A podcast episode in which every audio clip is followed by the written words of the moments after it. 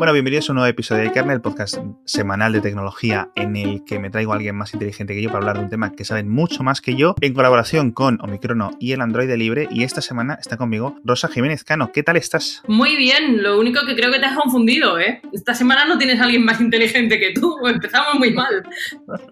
Nah, seguro que sí. El caso es que Rosa se ha venido ahora porque vamos a hablar de startups, como pone el propio título del episodio, como podéis haber adivinado. Y Rosa, tú ahora estás en un fondo de capital o...? Sí, estoy en un fondo de capital riesgo, que es una traducción bastante fea, porque esto de directamente hablar de riesgo es como que echa para atrás y da un poquito de miedo.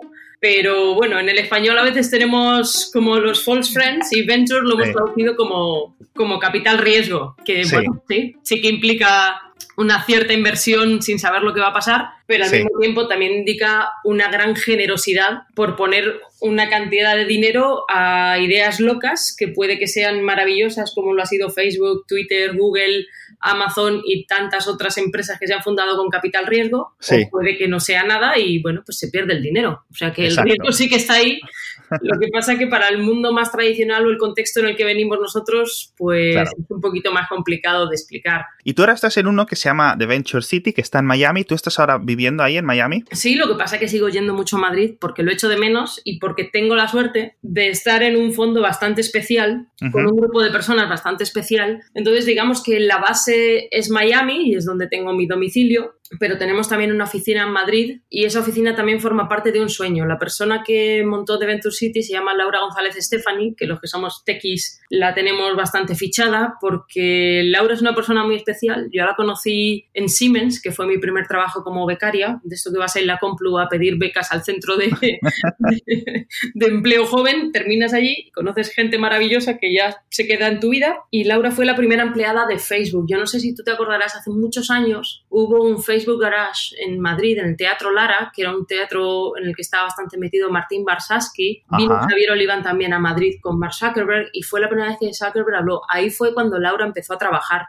Y Facebook Garage, ahora visto en la distancia, fue un momento muy importante para Facebook porque fue cuando empezaron a abrir su API para que aplicaciones de terceros pudieran usar su ID, su identificación y ciertos datos para entrar. Entonces, en ese momento era Laura ella solita en la habitación de su casa, eh, era la oficina de Facebook España, frente a toda la gente de Twenty que no paraban de crecer y de conquistar el espacio hasta que Facebook se tradujo al español y cambió por completo. Comentabas el caso de Facebook frente a Twenty y yo creo que me parece un gran ejemplo de una de las cosas que quiero tratar y es el plan. Ok, eh, hay startups importantes en Europa, hay cosas muy importantes, hay cosas muy grandes, pero ¿cuáles son, ahora tú, eh, los, pero cuáles son realmente los motivos diferenciales que separan el, la realidad de lo que es las grandes startups tecnológicas que se convierten ¿no? en estos mm, leviatanes como Google, como Microsoft, eh, un poco ya más vieja, pero Google y, Facebook tienen 20 años y 10 años casi, o 20, 15. Está en la adolescencia y lo grano que le está saliendo a Facebook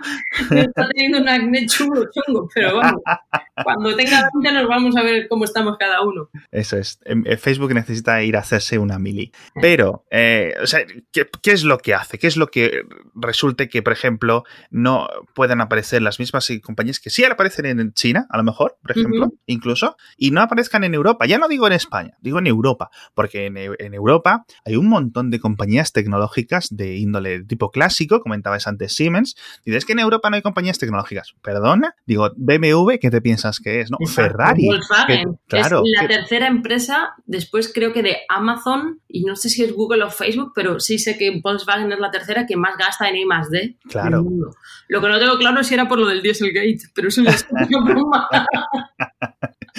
Pero que Entonces, mucho y más de, seguro. Exacto. Y hay un montón de tradición tecnológica, pero esta nueva hornada de los últimos, de la revolución de la computación personal, de Internet, etcétera, sí es cierto que no ha conseguido arrastrar el mismo, no ha tenido el mismo impacto en Europa que en Estados Unidos o que durante los últimos 10, 15 años, especialmente en China. Hay un motivo inicial obvio, que a mí me parece como obvio, pero no sé si realmente es eh, causa, y es que, claro, tú tienes un mercado inicial de 300 millones o de 1.300 millones en el caso de China, eh, relativamente compacto, relativamente homogéneo, que todo el mundo habla el mismo idioma, todo el mundo le puedes cobrar los mismos impuestos o no tienes, digamos, trabas administrativas para pasar, ¿no? De un sitio a otro. Y en la Unión Europea, bueno, pues aún cuesta todo esto del mercado único digital y todas estas cosas. Pero aún así, esto no me, no, no me lo creo. No me quiero creer que eso sea realmente el hecho diferencial. El hecho de que, bueno, pues a lo mejor si tú te formas una startup en Berlín, pues te cuesta un poco llegar a España.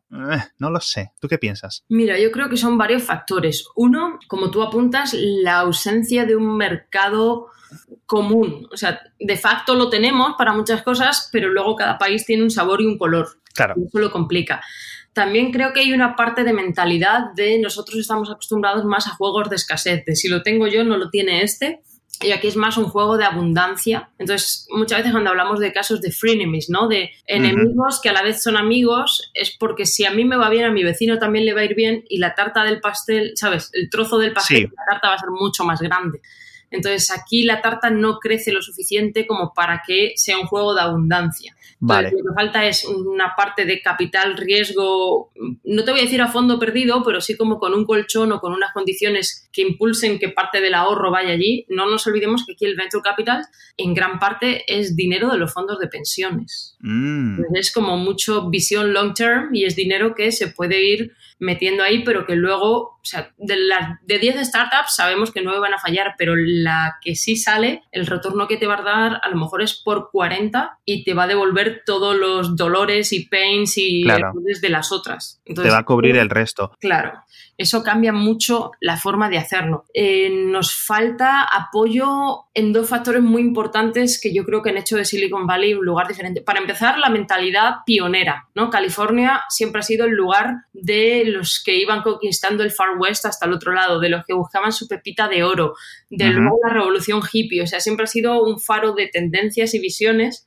pero que ha estado apoyado también por, aparte de ese espíritu emprendedor muy americano, muy pionero, muy de, de romper las barreras e ir más allá, también por la universidad. No nos olvidemos que allí tienen Stanford y Berkeley y que han permitido que eso sucediera y una intersección entre también las bellas artes, la imaginación, la creatividad. Entonces, la unión de esos factores de business mindset, ¿no? la, la visión del negocio, del querer crear algo que no existe, con una parte de creatividad y con todo el apoyo académico para que eso pase, para metodizarlo, para convertirlo en un modelo de negocio, permite que esto suceda creo que nosotros, la universidad, pues es- no está tan metida en el día a día de la sociedad, aunque se están haciendo grandes esfuerzos, sobre todo en muchas escuelas de negocios españolas relevantes que lo están haciendo muy bien, y hablamos de SADE, de IS, de IE, que al final son centros privados, es cierto, y que desde las públicas hace el esfuerzo y quizás no con el mismo pulmón o con la misma visión comercial para poder surfear esta ola, Sí. y también considero, ahora que estoy un poco estudiándolo más y tratando de meterme, que desde la Unión Europea se hace un esfuerzo, pero no son muy claros los cauces para llegar a ellos. Hay una persona que yo creo que es clave en esto, que se llama Isidro Lasso, es un español, es el que dirige Startup Europa y lo bueno es que no es un cargo político, sino que es un funcionario de alto nivel y que está obsesionado con que el Minecraft o que los Angry Birds o que los Spotify, estas maravillas que están saliendo, o Skype, que han salido como de los países nórdicos, Exacto. sean una norma, que sean una fórmula que se pueda repetir, metodizar y crear y además tiene la obsesión de que llegue a los países mediterráneos, que llegue a los países del este y que se cree un caldo de cultivo para que el venture capital también lo apoye, porque de estas cuatro que hemos hablado, pues una ha terminado en manos de Microsoft, Minecraft también, Spotify, vale, tiene buena salud y ya eh, cotiza en bolsa, pero se vino a Estados Unidos, el poder crear unicornios europeos. Y nosotros lo que hablamos mucho aquí en The Venture City es de los iguanacornios, haciendo un poco la broma de Miami, ¿no? De las iguanas, de conseguir hacer nuestra propia raza, que sea una Sí. mezcla de sabor latino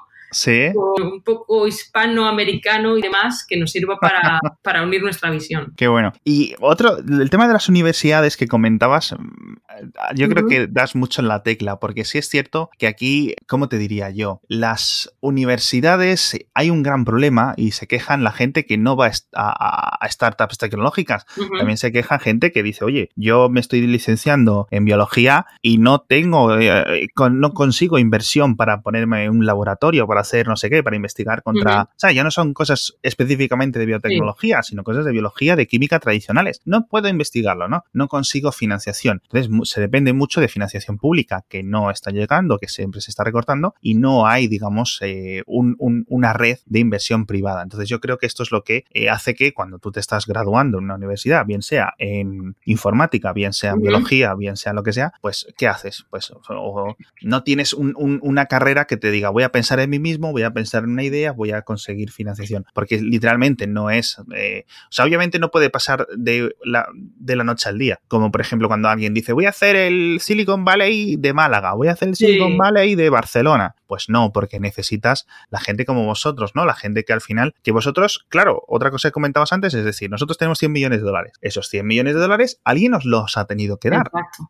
Sí, yo tengo un buen amigo colombiano que tiene una startup, eh, no quiero decir el nombre, pero los que me conocen saben a quién me, refiero, por, o sea, no quiero decir el nombre por la anécdota que voy a contar, que dije, ah, tío, pero anúncialo, y como, no puedo, porque en mi país se pueden pensar que me he ganado la lotería y que me quieran raptar o que me pase algo. Claro. Entonces, cuando estaba en el país de manera más intensa, sigo colaborando y lo sigo sintiendo como mi casa, pero ya no, no estoy eso en el día a día. Sí que había una cosa que me obsesionaba cuando me pitcheaban con rondas, ¿no? Sí. Y era sí, voy a escribir de esta ronda, pero eh, con una condición. Necesito saber para qué es el dinero. Quiero saber, o sea, lo de celebrar la ronda por la ronda me parece que hace daño, y ahora vamos a lo de los 100 millones, porque parece que el dinero llueve, que atamos perros con longaniza, y al revés, es una gran responsabilidad, es que tú has convencido a unos inversores de tu visión y misión de cómo quieres hacer las cosas y qué quieres hacer, y eso implica hacerlo muy bien y contar para qué lo vas a usar. Entonces, estos 100 millones nuestros son para startups que están en una ronda A seguramente y que necesitan crecer de manera muy loca. Una de las inversiones que tenemos que fue más, digamos, opportunistic o para crear un portfolio y porque además fue, vamos, es una oportunidad innegable, es Cabify, pero no es nuestra norma. La mayoría de los tickets que estamos poniendo son de millón y medio y son en su mayoría pues family offices de América Latina que tienen bastante interés, también fondos de aquí de Estados Unidos, en promover nuestra visión de dar acceso a founders diversos. ¿no? La obsesión por la diversity que es una de las necesidades de Silicon Valley, no es por tener gente de más colores y que parezca un anuncio de Benetton, sino porque la gente de diferentes contextos tiene diferentes puntos de vista y va a hacer unos productos mucho más ricos y mucho más inclusivos. Uno de los, eh, dicho con todo el respeto, por supuesto, de los eh, agujeros de Silicon Valley es la carencia de comprensión del mundo más allá. O sea, Silicon Valley es maravilloso, pero se mira mucho el ombligo y casi siempre es autorreferente en las bromas que hace, en la visión que tiene, en productos para usar en Silicon Valley. O sea, recuerdo una startup que levantó un montón de dinero hace poco y es lo que usamos cuando vas a visitar otra startup como el formulario para registrarte de seguridad. Es como, vamos a ver, esto no vale eso y ese dinero no es para eso. O sea, no tiene sentido. Pero para ellos es como un básico, es como, claro, lo que usamos todos. Como, no, hombre, no. En el otro extremo estaría Slack, que empezó como una herramienta de comunicación interna en una startup y se ha convertido en un estándar de comunicación en las empresas. Pero inicialmente era solo lo que usaban las propias startups de Silicon Valley y eso sí que han tenido la visión de trascender e ir más allá. Pero a mí sí que hay una cosa que me preocupa y lo he hablado mucho con, con, los amigos de Guadalajara, que es un lugar donde me encanta ir y, me siento muy en casa. Espero poder ir este año a Talentland, que es un, un, espacio maravilloso. Tiene un poco las esencias de las primeras campus que íbamos, pero mucho más de ahora. Y en Guadalajara siempre dicen el Silicon Valley latino. Y bueno, puede que lo sea, pero creo que les hace daño el propio nombre porque no te puedes comparar. Y ellos son mucho más ricos en diversidad, en ingenio, en, darle las vueltas a las cosas y con poco hacer mucho. Entonces sí creo que tenemos que empezar a quitarnos ese complejo del Silicon Valley de Málaga o el Silicon Valley del País Vasco. No, vamos a ser otro sabor, otro color, otro toque, otra forma de verlo, sin complejos, pero también sin ponerte esa losa encima, porque lo que hay que crear es diferentes hubs. Una cosa que admiro mucho de Estados Unidos es cómo saben hacer ciudades polos temáticos. Entonces, Detroit ha sido la ciudad de los Pistons, del mundo del motor. Los Ángeles es el cine. Miami, pues en gran parte es turismo y también salud, porque era donde venían los jubilados. Entonces, el health tech aquí va muy bien.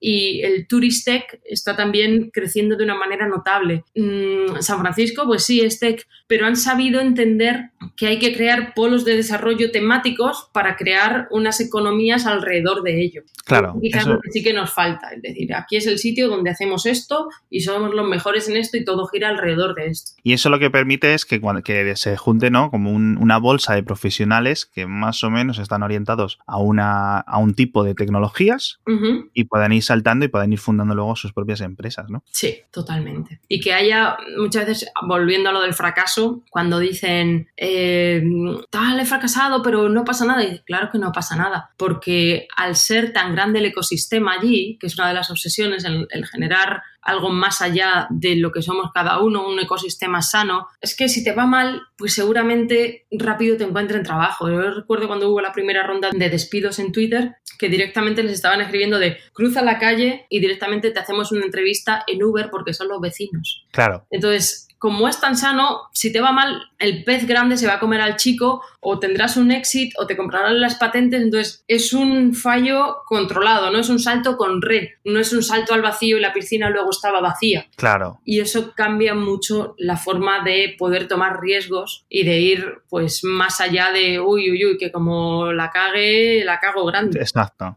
Y la, la verdad es que es una cosa que obviamente lo decíamos, no se puede construir de la noche al día, pero es cierto que son un montón de peldaños que es, hay básicos primero que construir antes de todo esto. Comentábamos las universidades y a ver qué te parece el tema, porque em, Silicon Valley tiene un origen muy militar, muy de investigación militar.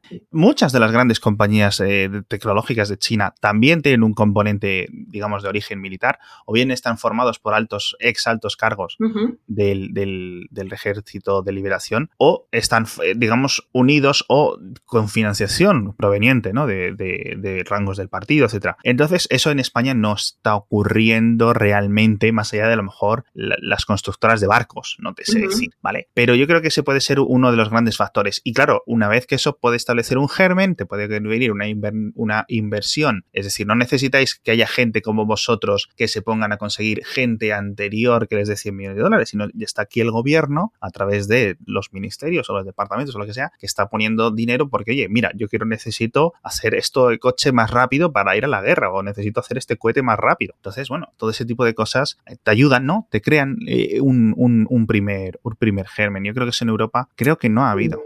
No ha existido y no hay visión. O sea, sí que tiene razón cuando me mandabas una serie de preguntas, enlaces de inspiración, cómo Macron lo ha intentado. En España creo que Paco Polo, que ha sido emprendedor, que, en, su alma lo sigue siendo, y yo me creo lo que cuenta, le conozco desde hace muchos años, hicimos un libro juntos en 2008, o sea que es una persona que conozco y siento que está haciendo un gran esfuerzo, pero creo que ese esfuerzo va más allá de la evangelización, se tiene que materializar o bien con capital, que haya un, fondo del Estado, pero claro, aquí es tan políticamente incorrecto y cualquier decisión que tomes va a estar cuestionada pero creo que hace falta valentía para apoyar esa visión porque va más allá. mi decepción con España es que se piensa en pequeño y se piensa a corto plazo y que a todo se le pone etiquetas. Y eso no permite pensar long term. Lo que ha hecho Israel es maravilloso. Cuando Paco habla de Startup Nation, va por ahí. Entonces es dejar nuestros prejuicios de lado y es que no nos podemos permitir que cuando haya un cambio de gobierno haya un cambio de plan de estudios. Claro. Lo que hace falta es una visión más larga, más, más allá y que seamos capaces de renunciar a ciertas tics o prejuicios para pensar en cómo va a ser el empleo del futuro, cómo van a ser las siguientes generaciones, cómo va a ser su educación y cómo va a ser la manera en que van a materializar su talento en forma de creatividad, de nuevas empresas, de nuevas formas de trabajar. Pero mientras no se piense en eso y se esté pensando en pasado, en pequeño, en pensiones. Si generamos una economía sana y próspera, no tendremos el problema de no poder pagar las pensiones con esta pirámide poblacional. Si generamos una economía próspera, la gente también podrá tener hijos y mejoramos la pirámide poblacional. Claro. Nos falta el entender que esto es un polo generador de riqueza y que no es una cosa de niños guays, chupi guays y gente privilegiada que tiene acceso a esto, porque si solo entran los niños privilegiados, Vamos a, o sea, mientras no haya una clase media con capacidad de consumo, de crear y de sumarse a la ola, no trascendemos y no va a ir más allá. Entonces, esta palabra democratizar que está muy gastada va mucho por ahí, el dar acceso al método, al capital y a la forma de hacer para que se convierta en un estándar. Y esa es un poco nuestra obsesión. Bueno, tenemos que hacer una pausa ahora para hablar del Galaxy A7 de Samsung, que es el patrocinador de esta semana en kernel, y es que el Galaxy A7 es un móvil que te da mucho más por menos. Con un sistema de triple cámara trasera puedes tomar fotografías normales o ultra panorámicas sin esfuerzo y quedan muy muy muy bien. De hecho, es uno de los mejores móviles para fotografías nocturnas que hay en el mercado, sobre todo teniendo en cuenta el precio, y en el modo retrato los resultados también son bastante bastante buenos. ¿Qué más partes molan de la 7? Su pantalla de 6 pulgadas Super AMOLED, que está súper súper bien sin notch ni nada y tiene 64 GB de almacenamiento que puedes acompañar incluso con una tarjeta micro SD de 512 GB que a día de hoy cuestan 3 duros. Así que sabes, pásate por la web de Samsung España para conocer todas las ventajas del Galaxy A7 por ti mismo volviendo al tema de Israel, que has comentado súper rápido, ese yo creo que es el gran argumento que invalida lo de que, bueno, es que Europa es un mercado pequeño, entonces no sé qué, cuando en Israel tienes una startup grande, además de muchos ámbitos, eh, cada dos calles, además tienes, y, muchas de las grandes compañías eh, extranjeras, estadounidenses, alemanas, eh, de muchos países, dicen, es que tenemos que ir a Israel porque es que hay tanto talento y la gente no se quiere ir de allí, o sea, quieren vivir allí y no se van a ir a vivir a California, por mucho que muchos millones que les pongas encima de la mesa, ¿no? Con Way lo viví bastante de cerca por mi amistad con Elías Campo, que es, cuya pareja es Diane, que era VP en Waze, y ella estaba en la oficina de Palo Alto y de vez en cuando iba a Israel. Entonces, lo que han hecho muy bien, que también lo ha hecho Movit, es tenemos el desarrollo en Israel, pero tenemos la oficina comercial en Palo Alto. Hay una empresa española que es parte de nuestro portfolio, o sea, Blink Blink Disclaimer, que se llama el fundador es Eduardo Vilar, que es un tipo súper interesante y además de esta gente que, que, estás a gusto con él, que buena gente. Y él se fue a Silicon Valley con una idea y apenas nada, muy apurado, y ahora le está yendo súper bien. Pronto anunciará ronda y vamos, creo que vamos a flipar.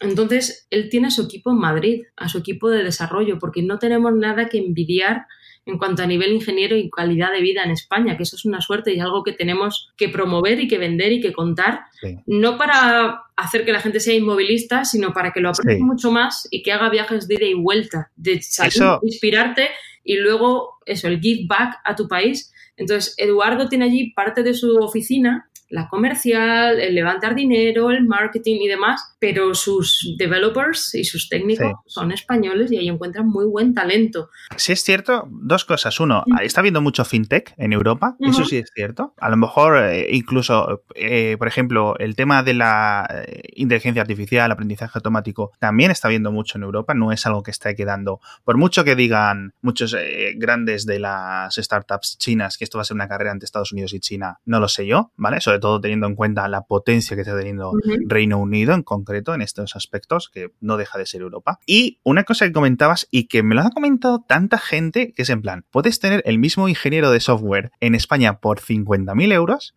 al año que, y, en, y, en, San Francisco te cuesta 500.000 el sueldo de este señor. Y es en plan, tú, y luego mucha gente que ha ido a trabajar a Silicon Valley y me dices, tú no puedes imaginar lo mal que, o sea, lo mal que programa mucha gente que gana 5, 6 y 10 veces más que cualquier eh, pringao, ¿no? De, de, una cárnica en España, ¿no? Y de cómo puede haber gente que programe tan mal en Silicon Valley ganando sueldazos, porque es la competencia que hay, es la norma, ¿no? No hay suficiente. Claro. Entonces es como en España cuando el boom de la construcción los albañiles, lo que Exacto, es justo eso. Pues a lo mejor no era para tanto, pero la necesidad los convirtió en piezas valiosísimas. Exacto. Y en España la formación sigue siendo buena y hay bootcamps que lo están haciendo muy bien.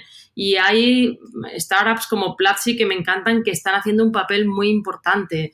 Eh, veían Gizmodo unas declaraciones de la señora Ginny Rometty en el CES, la CEO de IBM, diciendo que en el futuro, y es algo ya muy manido, pero que lo diga alguien de IBM o que en Google ya no te pidan un título para ser un, eh, no vamos a decir ingeniero, porque es una palabra a la que tengo gran respeto y que en Silicon Valley ya eres software engineer con un bootcamp y tampoco es eso.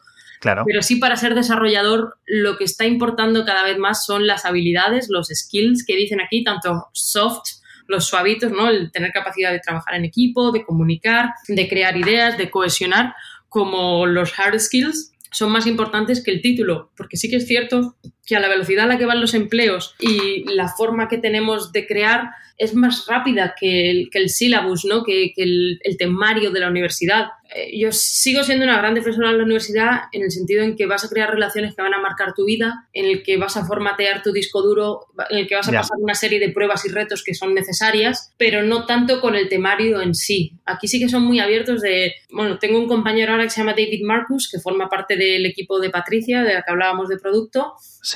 Y él estudió filosofía, que también es lo que estudió mi padre. En filosofía casi siempre la salida va a ser hacerte profesor. Aquí es una persona de producto que ya ha creado dos startups. Entonces, aquí lo que importa mucho es la capacidad que tengas de aprender y tu forma de aprender que seas capaz, el, enseñarte a aprender, más que el, cómo te lo sabes de memorieta, chu, y lo escupes todo, ¿no? Sí, en ese sentido, lo de las universidades y el currículum que tienen ellas para enseñar a los alumnos puede mm. incluso influir, porque yo, por ejemplo, las universidades privadas en España sí son más ágiles en este sentido, pero es que, por ejemplo, eh, eh, yo no conozco, no voy a decir en España no se está estudiando, pero eh, Stanford tiene ya sus cursos de blockchain. Es cierto que, bueno, pues a lo mejor sabemos que esto va a ser el futuro, no sabemos cómo de importante es, pero por ejemplo, si tú aquí quieres estudiar realidad virtual en una universidad bien a fondo, realidad aumentada, programar, etcétera, tienes que ir a una universidad privada, porque si estudias ingeniería informática, a lo mejor no sales con conocimiento más que de refilón de, de, realidad aumentada. Entonces, vale, llegas, tienes 22 años, tienes 23 años, ¿y qué? Y sabes programas,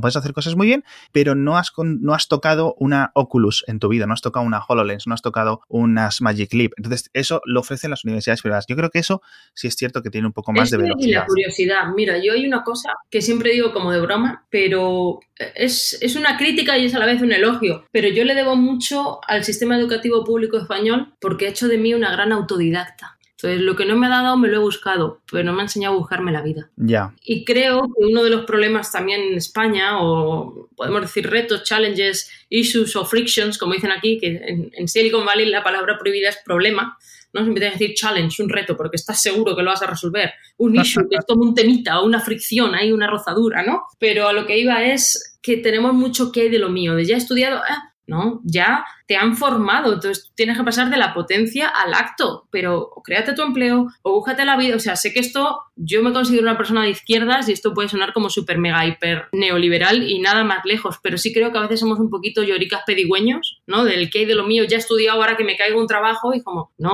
ya te han formado y te han dado las herramientas para que ahora tú hagas una propuesta de qué es lo que quieres hacer, a lo mejor en un trabajo, pero que le convenzas de que te necesita y qué es lo que puedes hacer. Y creo que ahí nos falta un poco ese creérnoslo, ese descaro, este aquí estoy yo y este soy yo y esto es lo que sé hacer, pero no, ahora lo hice, no, a mí una cosa que me duele que es cuando hablan de la generación más preparada de la historia, es como tú mismo lo estás diciendo, la más preparada de la historia, pero estar preparado no quiere decir nada, es que ahora ejecutes y demuestres. Estar preparado es estar preparado, pero ahora actívate, no esperes que te caiga y que te llueva. O sea, esto no quiere decir que en España haya unos sueldos súper bajos, haya, pero creo que a través del mundo startup la gente puede tomar mucho más control, tener mucha más capacidad de negociación, de acercarse a grandes corporaciones y trabajar con ellas, de entrar en sus aceleradoras, en ofrecer posibilidad de eh, hacer pruebas con clientes creo que abre muchas puertas y que, que abre mucho el tablero de juego para crear cosas.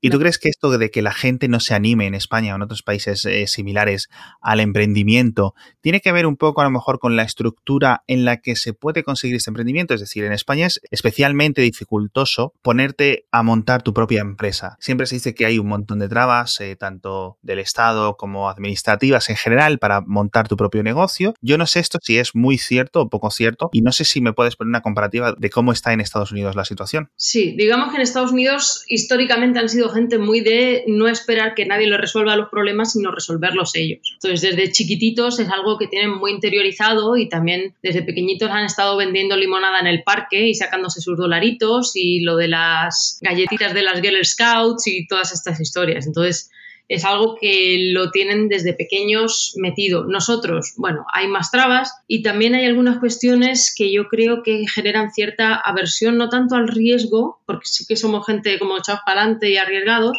pero no hay un marco que dé lo que decíamos el colchón para poder jugártela y saltar con red o con, digamos, con un itinerario para después. ¿Qué quiero decir con esto? Por ejemplo, una de las obsesiones que tenemos en The Venture City es que el founder, que el emprendedor, que el fundador tenga el control de su empresa. No por ser un control freak, sino porque muchas veces a medida que se va avanzando en las rondas y que van entrando inversores, pierden gran parte del equity, del porcentaje que es suyo. ¿Esto qué significa? Que muchas veces en las fases eh, más tardías, cuando no es en las tempranas y evita que se pueda entrar tanto en la aceleradora como invertir, porque rompe un poco nuestra tesis, es que el emprendedor sea el visionario, el que lleva el rumbo, el que lleva el timón, y no que termine con un porcentaje tan pequeño que tenga la sensación de ser un empleado en su propia idea. Eso es muy triste. Y eso al final se toma el control, se pierde el rumbo, es una lucha entre inversores y la idea es que el founder sea el capitán del barco y que él marque el rumbo y que si se confunde, que sea él, que tenga sus asesores, que tenga su consejo, que tenga sus mentores, pero que tenga esa gallardía y que tuvo en los inicios para emprender el viaje,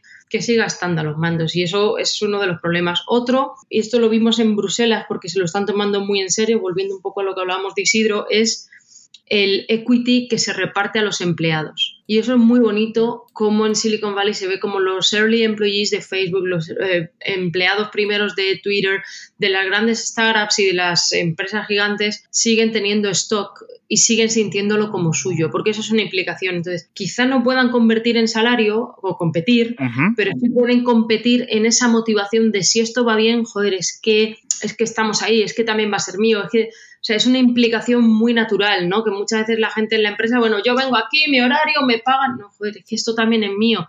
Pues también implica que la gente reme la misma dirección. En España, yo estoy segura que muchos emprendedores están dispuestos a hacerlos, pero el marco legal y sobre todo el marco impositivo no lo promueve. Entonces están cobrando eh, desde muy temprano impuestos sobre algo que todavía no es una realidad. Aquí se deja un margen para no tener que pagar por ello. Si va bien, después sí, cuando ya sea una realidad pero sobre una ficción o una posibilidad o una cuestión potencial que ya tenga que pagar impuestos, pues al final mucha gente renuncia a eso que le quiere dar el CEO de su empresa, porque le está metiendo un lío financiero. Ah, claro, o sea que si por ejemplo tú entras en una compañía, entras en Facebook, Facebook te dice, te doy un millón de dólares en acciones. Exacto, te vas a llevar esto. A partir del cuarto te lo doblamos para que te quedes más tiempo y te sientes implicado. Entonces así están todos a una. Claro, pero en España esa misma proposición, digamos que tendría impuestos directamente. Sí. Claro. Y es una de las cosas que lo complica en España y en casi toda Europa. Entonces, eh, hace poco estuve en noviembre en Bruselas en un panel de How to Scale Up, de cómo escalar el mundo startup y había un fondo, Index Ventures, que se puede consultar, Index se llama. Sí. Tiene como un plan de cómo dar equity a los trabajadores, pero que puedes casi como con, con unos manditos ver si entro en este stage, si este es mi perfil, cuánto deberían darme y eso está pensado para ayudar a que esto pase. ¿Cuál es la función de la Unión Europea? Volviendo mucho a lo que decías tú de Skype, Minecraft y todo eso, de por qué no salen unicornios o iguanacornios europeos porque es mucho más atractivo para el talento estar en el big corporate, en grandes empresas donde te aseguran ese salario. ¿Cómo competir? Dando equity, pero que ese equity no esté penado financieramente a la hora de pagar tus impuestos, porque si no es la pescadilla que se muerde la cola. Todas estas big corporate cada vez están poniendo más los ojos en estas startups para contratar, para gente que le ha ido mal los quieren como intraemprendedores, para liderar, o, o gente que le ha ido bien. En España tenemos un ejemplo muy bonito que es el equipo de eh, Carto, Mike Arias está al frente de Guaira, claro. Eh, Saleiva está en Inditex, eh, están tomando gente con mucho talento que ha demostrado que ha sabido hacerlo y que a grandes empresas les ha parecido lo mejor de lo mejor. Sí, y esto me recuerda a una cosa, que es un montón de, de, lo que se conoce dentro del mundillo, ¿no? Tampoco es un, al ser un mundo relativamente pequeño, sí es cierto que siempre dicen que en Silicon Valley todo el mundo se conoce, pero en el mundillo este, por ejemplo, hay dos grandes mundillos que pueden ser Barcelona y Madrid, a rasgo, sin querer, ¿no? Despreciar el resto de la, de la grande. Pero aquí sí que se conoce todo el mundo, ¿no? Y sí es cierto que muchos dicen, bueno, consigo lo mismo, el mismo esfuerzo, me es más fácil hacerlo desde Estados Unidos y se van allí y le pasa a mucha gente. Yo no creo que, yo creo que este, el espíritu este de la inmigración, el que, claro, el concepto de la inmigración o la realidad de la inmigración es en plan, estoy más solo, no tengo esta, digamos, red de gente en la que me puedo apoyar de forma inicial, es decir, no tengo un primo que a lo mejor me dice, mira, en esta empresa están buscando no sé qué, es en plan, literalmente estoy solo y esto es lo que hace que, o sea, los inmigrantes en general tiendan a ser más emprendedores. Esto pasa en España. las estadísticas de los propios ministerios lo están diciendo así. Pasa en todos los países. Es un, un, efecto secundario, ¿no? De ser un inmigrante. Es decir, bueno, estoy solo, no me queda más, o, una de las mejores opciones que tengo es montármelo por mi cuenta, ¿no? Lo hemos visto en la historia de Estados Unidos, bueno, de toda América, desde el norte hasta el sur, de, cuando la diáspora europea o las múltiples diásporas europeas se han tenido que buscar la vida, bien sea los italianos en Nueva York, bien sea los italianos en Buenos Aires, ¿no? Es lo mismo. Exacto. Y decías un poco lo de Saleiva, ahora que se ha ido a Después de estar en Carto, etcétera.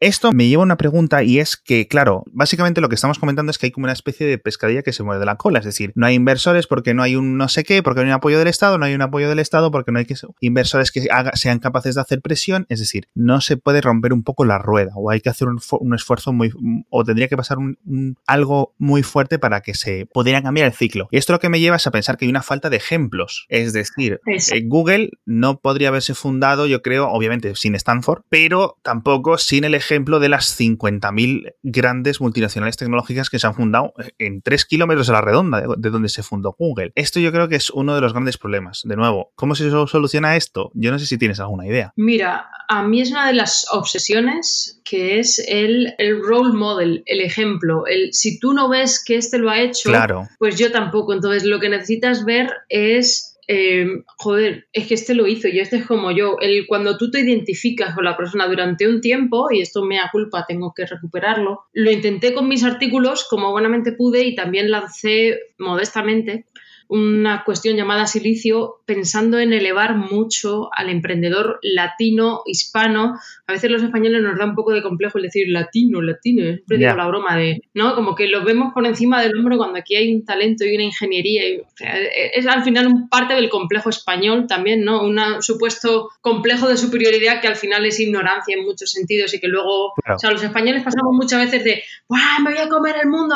Soy una mierda, pisadme. Y ahí nos falta como un poquito de equilibrio equilibrio a la hora de situarnos en el mundo. Sí. Pero dicho esto, yo siempre hago la broma de Julio Iglesias ser latino. Sí, joder, pues yo también. ¿no? Entonces, lo que hice fue una historieta que era silicio.soy, soy silicio, y lo que trataba era hablar mucho del el emprendedor latino, los retos, las oportunidades y sobre todo los logros que van consiguiendo, de modo que cuando alguien busque encuentre role models. El, si tú no ves que otro lo consiguió y no puedes acercarte a él y no le puedes decir así lo hice o así lo conté, es muy difícil que tú te identifiques, porque los grandes líderes de Silicon Valley los ves muy lejos. Sí, claro, no solo es a la distancia, sino es en plan una diferencia de la leche. Yo sí veo cuando te mueves por el mundillo, es en plan, cuando la gente que sea un poco de Madrid, bueno, yo creo que se conoce el campus de Google de Madrid, es como un, punto, es muy conocido eh, eh, en general, ¿no?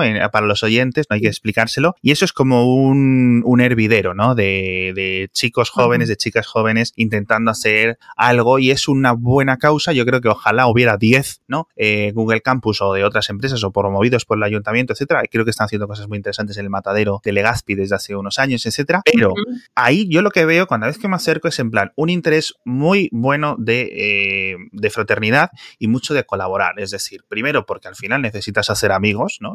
En, la guerra necesitas eh, llevar a gente que a lo mejor en un momento te pueda salvar el pescuezo. Y yo sí veo que los emprendedores exitosos y los, sobre todo los más exitosos, son muy amables, son muy de compartir, son muy, mira, este es mi camino, así lo hice. Porque no les, o sea, quiero decir que, que aparezca otra persona y que sea exitosa y que esté ganando dinero, no significa que él vaya a dejar de ganar dinero. Yo creo que es un clic, es algo eh, psicológico, ¿no? Totalmente. Y muchas veces, quizá me confunda, pero una sensación, un patrón que sí que veo es, la gente muchas veces cuanto más humilde, más relevante y más sabia es. Y el que se tira al pisto, se da ínfulas, muchas veces es un cascarón como para protegerse. Ya, Totalmente. eso sí que es cierto. Y la gran pregunta es, ok, por ejemplo, en Europa, que realmente hay una gran diferencia, yo veo dos ecosistemas en Europa. Veo el ecosistema nórdico, ¿vale?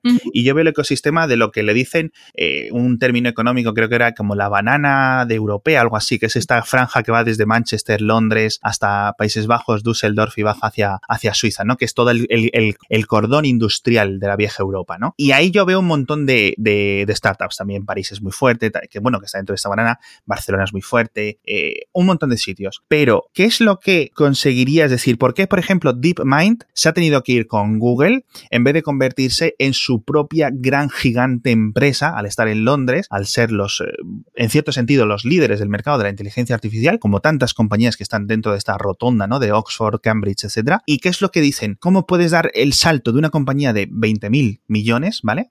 A una compañía de 100.000 millones, a una compañía de 200.000 millones. Porque ese tipo de compañías, incluso las grandes automovilísticas europeas, que voy obviamente por temas de márgenes y por tema de escala y por tema de futuro crecimiento, pues no pueden valer lo mismo que Facebook, eh, eh, son, son baratísimas. Es decir, Tesla, que vende muchísimo menos, vale más que toda la, casi toda la industria alemana de, automóviles. ¿Por qué? La innovación, el impacto, o sea, la visión de futuro, la capacidad que ha tenido. A mí me hace mucha gracia también cuando se meten con Tesla, ¿no? Sí. lo más va a quebrar la compañía. Como, ¿no te das cuenta que ya da igual? O sea, me da igual si Tesla gana la guerra vendiendo más o siendo la más valorada. Tesla ya ha hecho su revolución, ha cambiado por completo la industria del automóvil. De ahora en adelante nunca va a ser igual. Sí, es cierto. Entonces, dice, me da igual que él no sea, el, o sea, ha sido el pionero y el que ha puesto la bandera. A lo mejor no es el que conquista el espacio, pero ya ha cambiado. A ti te dicen hace 10 años que Jaguar iba a hacer un coche eléctrico o que Porsche lo iba a hacer, eh, anda ya.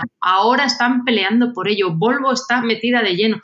Toda la industria. Sí, sí, literalmente todos. Está yendo ahí. Si Tesla no hubiera cambiado el juego, seguiríamos con la gasolina, la gasolina, la gasolina. Esto tiene un impacto geopolítico mundial. Claro. Entonces dices, claro que Tesla vale eso, por lo que ha hecho y por cómo ha cambiado todo el juego mundial no solo la industria del automóvil, sino eso, la geopolítica, va más allá. Entonces, volviendo a lo de DeepMind, lo que falta, confianza, capacidad, o sea, confianza vista como dinero para tener pulmón y poder seguir conquistando ese espacio y después ejecutar, pero DeepMind, para dar el siguiente paso, pues el pulmón de Google se lo permite. Claro, pero a lo mejor si hubiera habido un, digamos, una... Un gran fondo europeo. un gran fondo europeo que le hubiera dicho, ¿qué necesitas? ¿Mil millones? Es como, yo a veces pienso una tontería, porque lo es, digo, ¿qué está sucediendo para que los humanos tomemos malas decisiones a conciencia? Nunca hemos tenido tantos datos, tantos sensores, tanto conocimiento como ahora. Y sin embargo, estamos votando cosas con las tripas, con los sentimientos, con la pasión llevada al extremo cuando nunca antes habíamos tenido tantos sensores para tomar decisiones racionales. Entonces, estamos en una ola de xenofobia, de radicalismo, del extranjero, de poner muros, de separarnos, cuando sabemos que al contrario es como si salen las cosas. ¿Por qué nos dejamos llevar por unos discursos que son una apelación a los sentimientos tan de libro y que además, sobre todo en Europa, ya sabemos las consecuencias que trae, lo que significa y seguimos haciéndolo? O sea, mi decepción con los humanos, ahí, decir, ¿por qué si ahora tenemos tanto, tomamos tan malas decisiones? Bueno, yo no sé los oyentes, pero a mí yo me he salido de, esta conversación contigo vas con las ideas mucho más reposadas. Sobre todo siento que he aprendido. De todas formas, Rosa, tú tienes un podcast para la gente que esté súper interesada en todo esto de capital riesgo, del mundo de las eh, startups, del mundo del emprendimiento. Tenemos un podcast en The Venture City que se llama Citizen, forma también parte de Quonda, que son muy buenos amigos y yo creo que los mejores editores, con respeto también dicho para ti y para los que estáis, pero también para el Valle de los tercos, que me encantan y los aprecio muchísimo, pero lo que estamos procurando es acercar mucho estos conceptos. De momento es en español, vamos a tener episodios en inglés. O sea, va a ser muy spanglish, porque nada es más Miami que el spanglish, ¿no? Y la idea es ir acercando todo esto que estoy hablando contigo.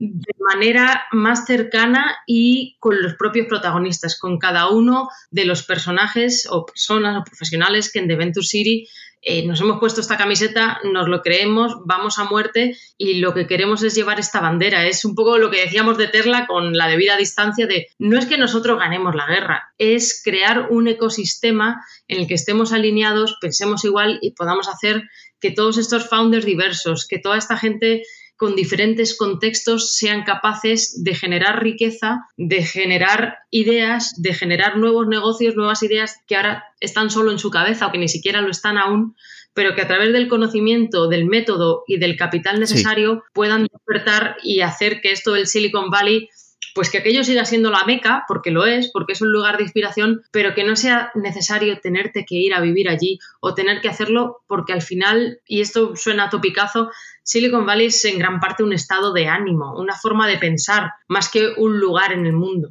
Sí, eso, eso la verdad que no lo había pensado yo así, pero tiene sentido, tiene totalmente un sentido. Mm. Bueno, Rosa, eh, muchísimas gracias por estar en Kernet por segunda vez.